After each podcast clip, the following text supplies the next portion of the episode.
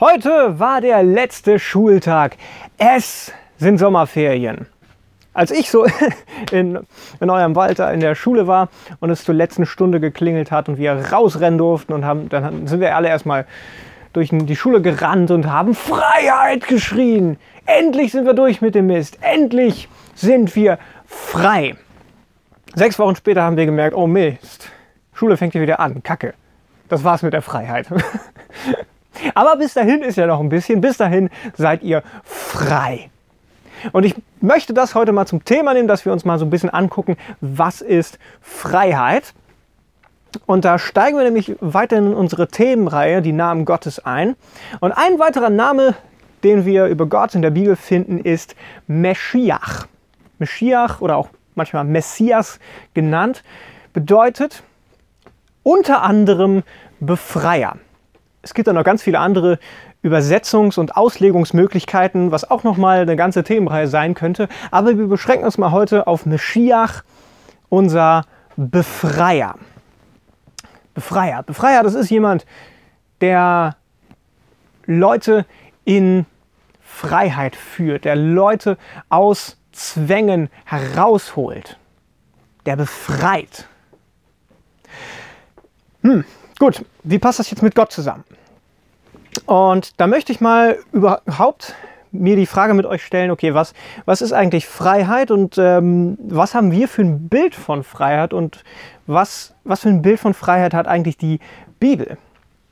Und Freiheit, das ist natürlich, ja, man könnte das jetzt so definieren, ich kann machen, was ich will, so ein bisschen. Hauptsache, ich bringe keinen um oder ich äh, schränke keinen anderen ein. Also, ich habe die Freiheit, äh, dicken SUV zu fahren, aber die Freiheit hört dann da auf, wenn ich zwei Parkplätze blockiere. So mal ganz grob gesagt. Ja, gut, das vielleicht kriegen wir so eine Antwort, wenn wir uns jetzt mal heute in unserem Kontext die Frage stellen. Wenn ich jetzt äh, vielleicht einen verfolgten Journalisten irgendwo in der Türkei frage, kriege ich eine ganz andere Antwort, was Freiheit ist. Wenn ich jemanden, der in Nordkorea aufgewachsen ist, kriege ich auch eine ganz andere Antwort, was Freiheit ist.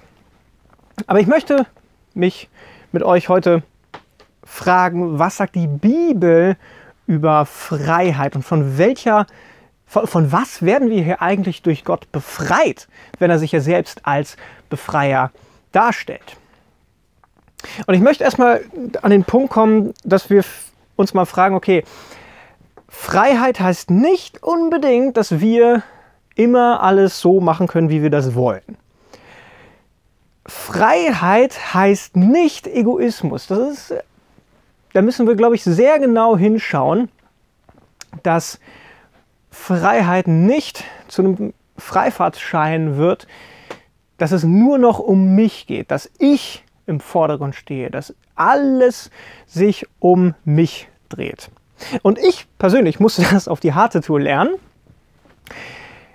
Nämlich, wenn man zum Beispiel jemand fragt, der drogensüchtig ist oder, oder war, kriegt man eine ganz andere Antwort, was Freiheit ist.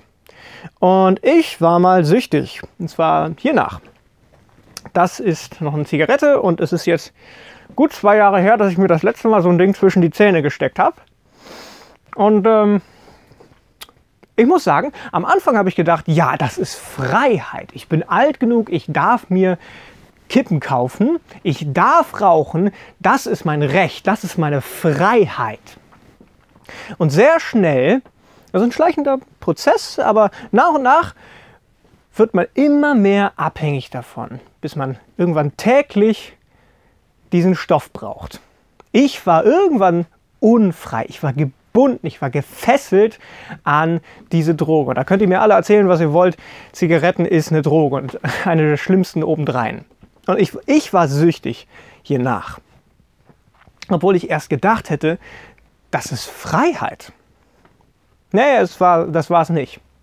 Und das müssen wir auch jetzt gar nicht so auf, auf Drogen im Allgemeinen beziehen. Das kann man auch mal weiterfassen auf Social Media, auf Shopping, auf Videospiele, Vielleicht auch so ein bisschen auf Karriere.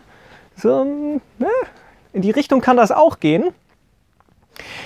Also etwas, was uns am Anfang als Freiheit erscheint, kann uns ganz schön schnell einnehmen. Und wir sind gebunden an etwas, was uns am Anfang als Freiheit verkauft wird. Nehmen wir das mal, nehmen wir diese Zigarette mal als Bild dafür.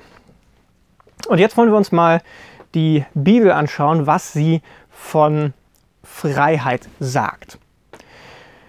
Und was die biblische Definition von Befreiung ist. Und da ganz schnell kriege ich, kriege ich immer so die Fragen, warum seid ihr Christen eigentlich so prüde? Ihr habt irgendwie ein Problem damit, dass Leute Spaß haben oder ihr habt ein Problem damit, dass Leute frei sind. Und dann möchte ich wirklich mal in die Bibel schauen und dann vielleicht ein bisschen Klarheit darüber kriegen, was genau eigentlich Freiheit ist und von was Gott uns eigentlich befreit. Es geht nämlich eben nicht darum in der Bibel, dass wir uns irgendwie die Freiheit wegnehmen lassen. Im Gegenteil. Denn Gott sagt von sich selbst, er ist der Befreier. Das ist sein Name. Ich bin Meschiach, euer Befreier.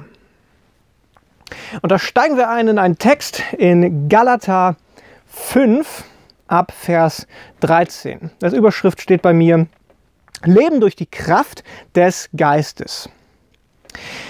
Durch Christus wurde euch die Freiheit geschenkt, liebe Brüder und Schwestern. Oh, das klingt doch geil. Durch Jesus Christus wurde mir die Freiheit geschenkt. Ich kann ja jetzt machen, was ich will. Ich kann zwei Parkplätze blockieren. Ich kann so leben, wie ich es gerne hätte. Ich habe ja die Freiheit durch Christus geschenkt bekommen. Cool. Och nee, der Text geht ja noch weiter. Das bedeutet aber nicht, dass ihr nun tun und lassen könnt, was ihr wollt. Na, na ganz toll. Gut, Okay. Gucken wir mal, wie der Text weitergeht. Mal schauen, wie wir so aus dieser Miserie rauskommen. Dient vielmehr einander in Liebe. Denn wer dieses eine Gebot befolgt, liebe deinen Mitmenschen wie dich selbst, der hat das ganze Gesetz erfüllt. Okay, okay, okay, jetzt, jetzt wird es interessant. Liebe deinen Mitmenschen wie dich selbst. Heißt ja schon mal, ich kann gar nicht so egoistisch werden. Wenn ich wirklich jeden lieben würde wie mich selbst, würde ich auf andere Rücksicht nehmen. Würde ich nicht so egoistisch sein. Würde ich so leben, so handeln, dass ich andere damit nicht einschränke oder dass ich andere damit sogar ehre. Schauen wir weiter. Wenn ihr aber wie die Wölfe übereinander herfallt, dann passt nur auf, dass ihr euch dabei nicht gegenseitig fresst. Darum rate ich euch, lasst euer Leben von Gottes Geist bestimmen. Wenn er euch führt, werdet ihr allen selbstsüchtigen Wünschen widerstehen können. Denn selbstsüchtig ist, denn selbstsüchtig wie wir sind, sorry, denn selbstsüchtig wie wir sind, wollen wir immer das Gegenteil von dem, was Gottes Geist will. Okay, selbstsüchtig wie wir sind, wollen wir immer das Gegenteil von Gott. Immer und immer wieder habe ich ja in den letzten Impulsen darauf hingewiesen, unser Zustand ist, dass wir getrennt von Gott sind und unser natürlicher Zustand als Menschen ist, wir wollen nicht das, was Gott will. Wir wollen unser eigenes Ding machen. Wir wollen so leben, wie es uns passt, aber wir wollen nicht Gott nachfolgen. Und das ist unser Naturzustand, das ist unser Kernproblem. Wir sind getrennt von Gott und wollen nicht so leben, wie es Gott, unserem Befreier, unserem Retter, gefällt, sondern wir wollen unser eigenes Ding machen.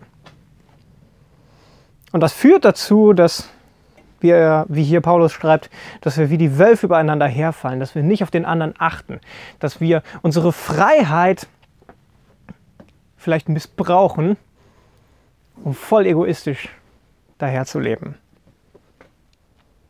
Schauen wir weiter. Doch der Geist Gottes duldet unsere Selbstsucht nicht. Beide kämpfen gegeneinander, sodass ihr das Gute, das ihr doch eigentlich wollt, nicht ungehindert tun könnt. Wenn ihr aber aus der Kraft des Geistes lebt, seid ihr den Forderungen des Gesetzes nicht länger unterworfen. Gebt ihr, dagegen, gebt ihr dagegen euren selbstsüchtigen Wünschen nach, ist offensichtlich, wohin das führt zu sexueller Zügellosigkeit, zu einem sittenlosen und ausschweifenden Leben, zu Götzenanbetung und zu abergläubischen Vertrauen auf übernatürliche Kräfte. Feindseligkeit, Streitsucht, Eifersucht, Wutausbrüche, Intrigen, Uneinigkeit und Spaltung bestimmen dann das Leben ebenso wie Neid, Trunksucht, Üppigkeit, Gelage und vieles andere. Okay, puh. Ganze Aufzählung an nicht so coolen Sachen. Weiter schreibt er, ich habe es schon oft gesagt und warne euch hier noch einmal. Wer so lebt, wird niemals in Gottes neue Welt kommen. Dagegen bringt der Geist Gottes in unserem Leben nur Gutes hervor. Liebe, Frieden, Geduld, Freundlichkeit, Güte und Treue, Besonnenheit und Selbstbeherrschung. Ist das bei euch so? Dann kann kein Gesetz mehr etwas von euch fordern. Es ist wahr, wer zu Christus gehört, hat sein selbstsüchtiges Wesen mit allen Leidenschaften und Begierden ans Kreuz geschlagen. Ich lese den Vers nochmal vor. Es ist wahr, wer zu Christus gehört, hat sein selbstsüchtiges Wesen mit allen Leidenschaften und Begierden ans Kreuz geschlagen. Okay, wenn wir zu Jesus gehören, wenn wir sagen, Jesus, ich will, dass du der Chef in meinem Leben bist. Ich möchte meine alte Natur hinter mir lassen. Ich möchte dir nachfolgen. Dann wird unser altes Leben ans Kreuz geschlagen. Die Bibel ist dann nicht nur so ein, ja, so ein Hilfekatalog, wie wir vielleicht ganz nett und ganz gut leben können. Nein, es ist das Buch, das uns zeigt, dass unsere alte Natur gestorben ist und wir jetzt in der neuen Natur für Jesus in Freiheit leben. Unsere alte Natur ist mit ihm am Kreuz gestorben.